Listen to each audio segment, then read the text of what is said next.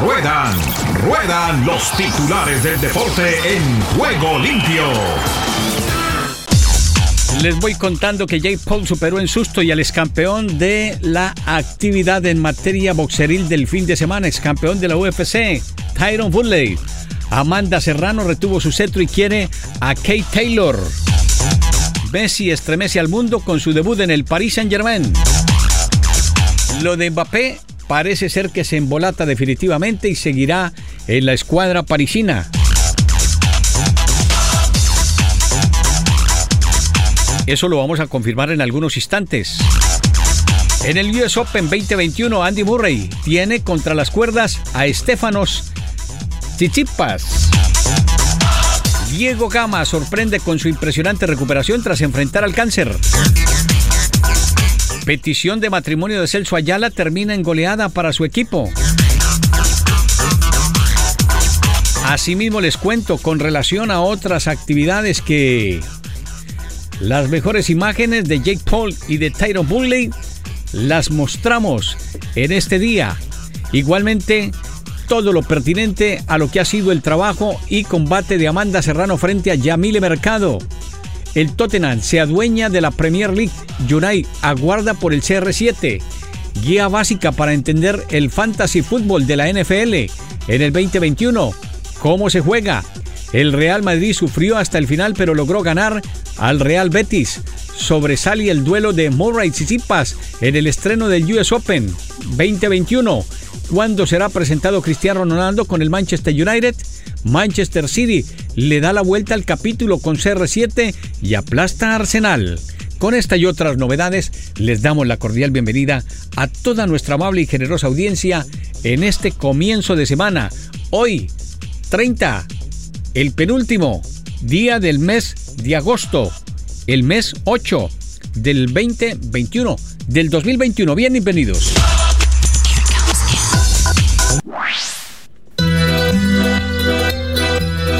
Gira la vida. Gira el ciclismo. En Juego Limpio. Con Rubencho, Rubén Darío Arcila. Gracias, gracias, muy amable Ricardo. Aquí seguimos por el camino, el camino de Santiago, conocido en todo el mundo. Eh, muchos sueñan con hacerlo algún día. El camino de Santiago parte desde tantos lugares, desde Alemania, desde Rusia, desde Portugal. Y nosotros en la Vuelta a España vamos por la cornisa y los montes del Cantábrico en esta última semana. Es la Semana Fantástica, que incluye el miércoles Lagos de Covadonga, Recuerde Lagos de Covadonga, llegó Colón, llegó Colón, llegó Colombia. En la época de Herrera, 1987, también ganó allí Oliverio Rincón y en Lagos de Covadonga ganó Nairo Quintana.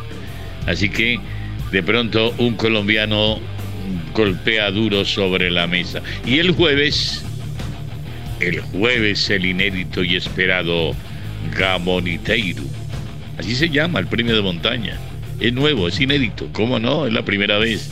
El Gamoniteiro.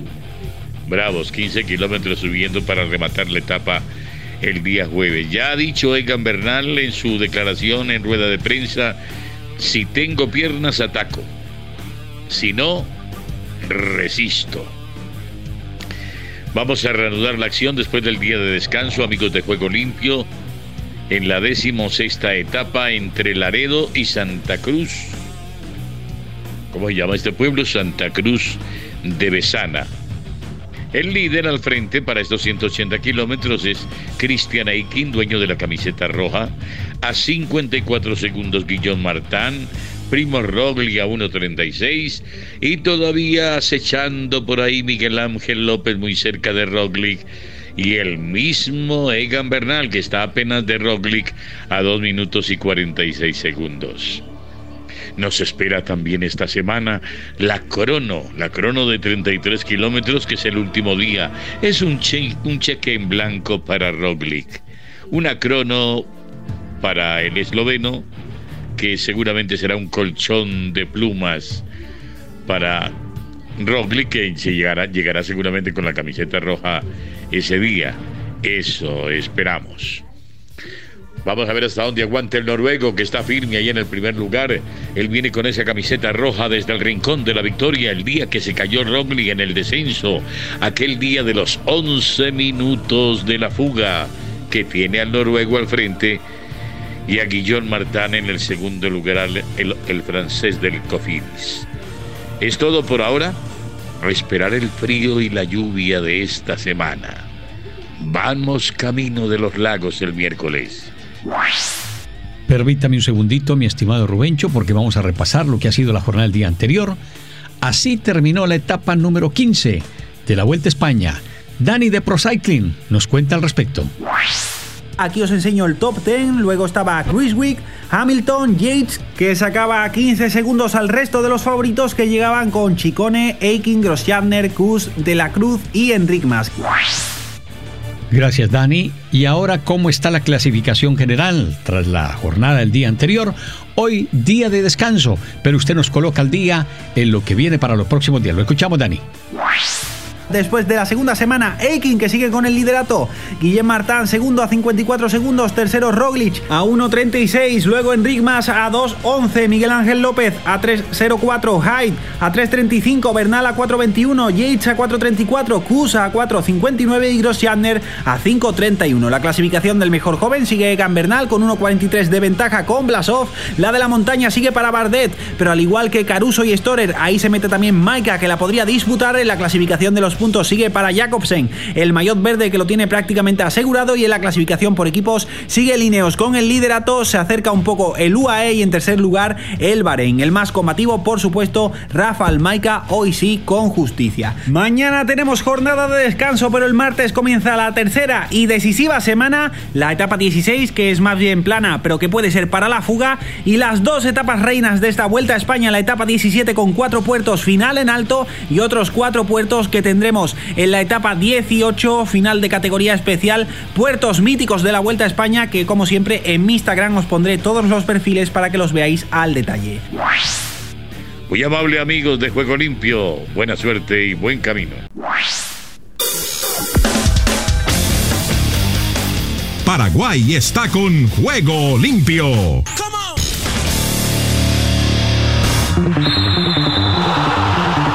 Gracias Ricardo y amigos de Juego Limpio. Estos son los informes deportivos más resaltantes de hoy lunes desde Paraguay. La albirroja entrenó el domingo en el segundo día de sus actividades con un total de 13 jugadores, con vista al primer juego frente a Ecuador por la fecha 9 de las eliminatorias sudamericanas rumbo al Mundial de Qatar 2022. El combinado nacional hizo la tarea con doble turno. Los primeros en llegar al país fueron Robert Rojas, David Martínez, Hernán Pérez, Robert Piris Damota y Brian Ojeda. Comenzaron en el gimnasio del Centro de Alto Rendimiento, luego hicieron trabajo de campo en horas de la mañana. En cambio, Anthony Silva, Alfredo Aguilar, Fabián Balbuena, Ángel Cardoso Lucena, Alberto Espínola, Alexis Duarte y Alejandro Romero Gamarra realizaron tareas regenerativas, informó la cuenta oficial de la selección paraguaya. El portero de Once Caldas de Colombia, Gerardo Ortiz, fue la novedad en la práctica vespertina en la que el albirroja hizo movimientos en espacio reducido y juegos recreativos. El equipo de Eduardo Berizzo jugará su primer partido de las tres fechas prevista para el próximo mes, el jueves 2 de septiembre en el Estadio Rodrigo Paz Delgado de la ciudad de Quito desde las 17 horas paraguaya. Seguidamente, la Federación Ecuatoriana de Fútbol dio a conocer su lista de jugadores convocados para el próximo 2 de septiembre, donde Ecuador jugará contra Paraguay en el Estadio Casablanca. También el 5 recibirá Chile en el mismo recinto y el 9 irá hasta Montevideo, Uruguay para enfrentarse contra Uruguay. Por otro lado, la FIFA agradeció la decisión del Tribunal de Arbitraje del Deporte de rechazar las medidas cautelares solicitadas por la Liga Española para que los jugadores de la CONMEBOL sudamericana no acudan a la llamada de sus selecciones y consideró que el tribunal arbitral rechaza completamente los argumentos de la patronal de los clubes españoles. La FIFA agradece la decisión de hoy del Tribunal de Arbitraje del Deporte TAS, que rechaza la petición de la Liga Española de dejar sin efecto la decisión de la FIFA de extender la ventana internacional para los clasificatorios del Mundial en Sudamérica en dos días, señaló el máximo organismo del fútbol mundial en un comunicado. Según la FIFA, la decisión conocida el domingo confirma la legalidad de la decisión de FIFA y rechaza completamente los argumentos de la liga. El máximo organismo del fútbol mundial afirmó que la aplicación de los periodos de partidos internacionales de septiembre y octubre fue tomada por parte de los organismos competentes de la FIFA y tras consultar a todos los agentes relevantes. Según la patronal de clubes españoles, el tribunal arbitral ha rechazado sus argumentos sin motivación alguna, según un comunicado de la liga en la que la entidad anuncia que seguirá con los procedimientos judiciales en marcha. No obstante, la organizadora del campeonato español ya ha modificado los horarios de los partidos de la cuarta jornada, la inmediatamente posterior al final de las convocatorias elecciones y podrá a poner a disposición de los clubes vuelos charter para acelerar la llegada de sus futbolistas. En cuanto al fútbol local, Libertad goleó por 5 a 0 a Sportivo Luqueño por la fecha 7 del torneo clausura disputada en el Estadio Defensores del Chaco. Es el primer triunfo del albinegro en la competencia. Lorenzo Melgarejo y Sebastián Ferreira ambos con dos conquistas y un tanto de Julio Enciso decretaron la estruendorosa goleada en la ciudad de Sajonia. Con este resultado, el repollero sumó 8 unidades, en tanto que el chanchón se queda con 10 puntos. Y por último, Guaraní goleó por 5 a 1 a River Plate por la fecha 7 del torneo clausura 2021 y aumentó la diferencia al frente de la tabla. El aborigen acumuló 17 unidades y se distanció a 5 puntos de Cerro Porteño, su escolta, que cayó este sábado en su casa ante Nacional. Hasta aquí los informes deportivos más resaltantes de hoy lunes desde Paraguay para Juego Limpio. Les informó Paola Noceda.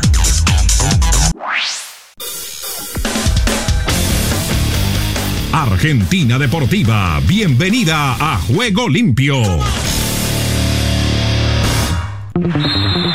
Lo escuchamos, mi estimado Rubén Darío Pérez, para que nos cuente al respecto de toda la actividad en Argentina.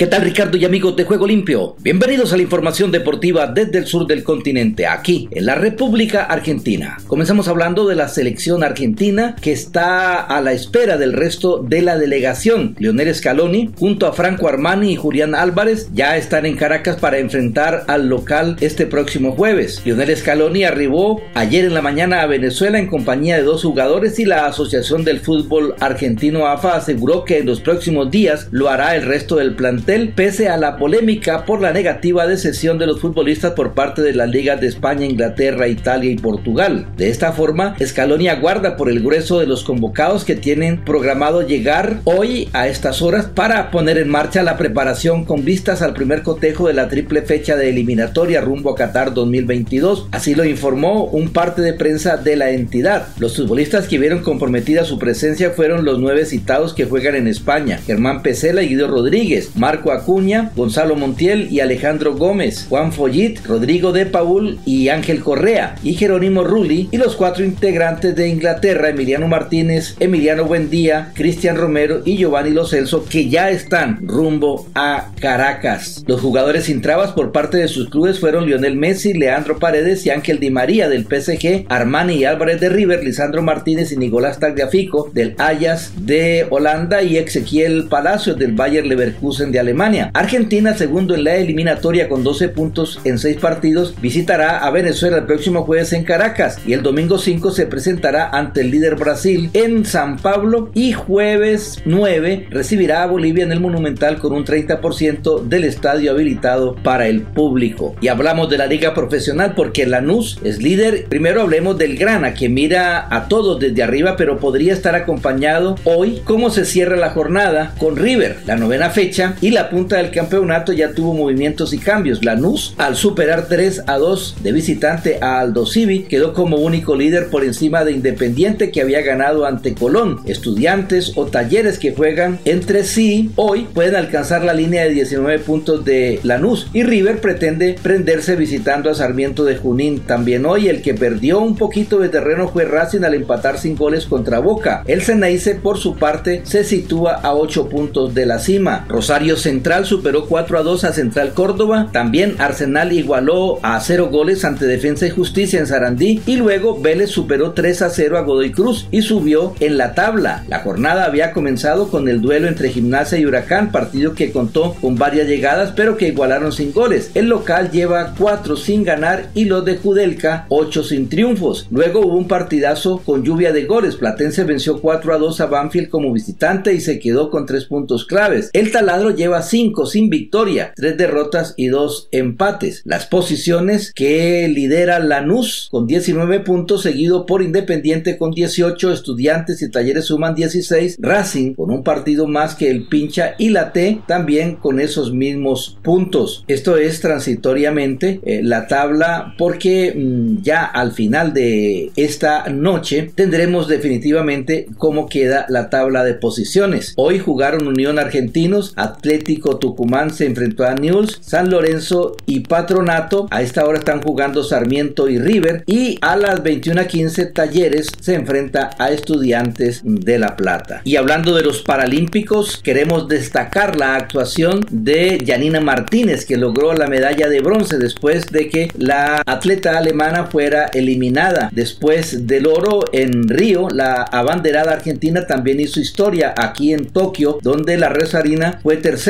en los 200 metros en la T36. Después de emocionar a todo el país por su consagración en Río 2016, la Rosarina fue por más en los Juegos Paralímpicos y como ya es un clásico, no se volverá con las manos vacías. En una apasionante final, Martínez finalizó tercera en los 200 metros T36 y se colgó la medalla de bronce. Esta es la segunda medalla porque no son unos juegos más para Martínez, quien comenzó su sueño paralímpico como abanderada delegación argentina en la ceremonia inaugural junto al judoka santafesino Fabián Ramírez. En la madrugada de este domingo, solo unos días después de ese inolvidable momento, la atleta volvió a sonreír en el podio después de superar por descalificación a Nicole Nikoliewicz antes de llegar a la meta. La alemana fue descalificada y finalmente Martínez, que había terminado cuarta, heredó la medalla de bronce. Además, con un tiempo de 30 segundos 96, la Rosarina logró su mejor marca de la temporada. Incluso batió los 30-97 que había logrado en la serie clasificatoria. Y bien, Ricardo, esta es toda la información del músculo aquí en la República Argentina. En CBC La Voz y para Juego Limpio, Rubén Darío Pérez. Estados Unidos con todos los deportes en Juego Limpio. Bienvenidos estimados oyentes a Deportivo Internacional de la Voz de América. Henry Llanos les informa. Jake Rogue, quien eh, presidió una era de estabilidad política y financiera en el movimiento olímpico tras su peor escándalo de ética y puso mano firme contra el dopaje en sus 12 años como presidente del Comité Olímpico Internacional, falleció según ha informado el domingo la entidad olímpica. Tenía 79 años de edad. El Comité Olímpico Internacional comunicó su deceso sin brindar detalles. La salud de Rock había declinado ostensiblemente al vérsele concurrir a compromisos olímpicos desde que su mandato finalizó en 2013. Primero y ante todo, Jakes amaba el deporte y estar rodeado de atletas y transmitió esa pasión a todos los que le conocieron, dijo Thomas Bach, el sucesor de Rowe como presidente de acuerdo a un comunicado Comité Olímpico Internacional. Su felicidad por el deporte era realmente contagiosa, dijo Bach. En el fútbol internacional, la era Lionel Messi finalmente empezó en el Paris Saint-Germain sin goles, pero con abundante adulación y fanfarria. Messi debutó en el eh, Paris Saint-Germain el domingo al salir de la banca al promediar el segundo tiempo de la victoria 2-0 como visitante ante el Reims en la Liga Francesa dos goles de Kylian Mbappé. El astro argentino ingresó por Neymar, su amigo y ex compañero del Barcelona, a los 66 minutos compartiendo un abrazo después de años de gloria jugando en el estadio Camp Nou del Barcelona con aforo para 99 mil espectadores. La Pulga se estrenó en el fútbol francés en el modesto Stade Auguste de la UN con 20 mil butacas. Tanta era la expectativa por Messi que los hinchas locales acabaron coreando Messi, Messi. Sonriente el arquero del Reims, Preda Rakovic, sacó una foto de Messi sosteniendo a un niño tras el partido.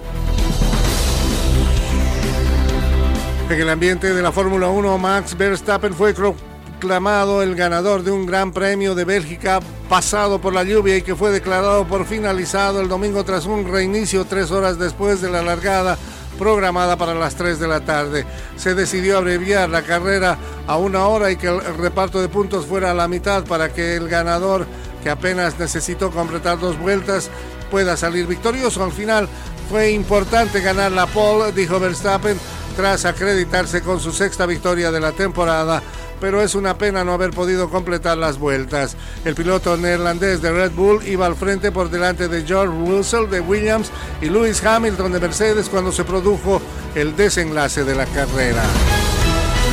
Y hasta aquí Deportivo Internacional, una producción de La Voz de América. Bendiciones, Ricardo, muy buenas tardes. Esta es la información deportiva y damos comienzo al recorrido en Costa Rica. Costa Rica vive el deporte en juego limpio. Lesión de Barlon le abre la puerta a Alonso Martínez a la selección de Costa Rica. Barlon Sequeira de Alajuelense salió lesionado del clásico del sábado ante Saprissa al minuto 78 y esto le abre la puerta a la selección nacional costarricense a su compañero Adrián Alonso Martínez. Martínez tuvo una gran actuación ante Saprissa, anotando los dos goles de la liga y siendo un dolor de cabeza para la saga morada. El técnico Luis Fernando Suárez había dicho que Martínez quedaba por fuera del listado de jugadores llamado para el inicio del octogonal por decisión técnica. Municipal Matapalo es el campeón de la Liga de Fútbol Playa. El Municipal Matapalo se consagró como el rey de la arena al ser el nuevo campeón de la Liga de Fútbol Playa costarricense. El juego ante Samara, Asociación Deportiva Guanacasteca, no pudo ser más electrizante. Tras el 9 por 9, el Monarca se definió en los penales. El Municipal Matapalo se impuso 3 por 2 en estos lanzamientos. Honduras.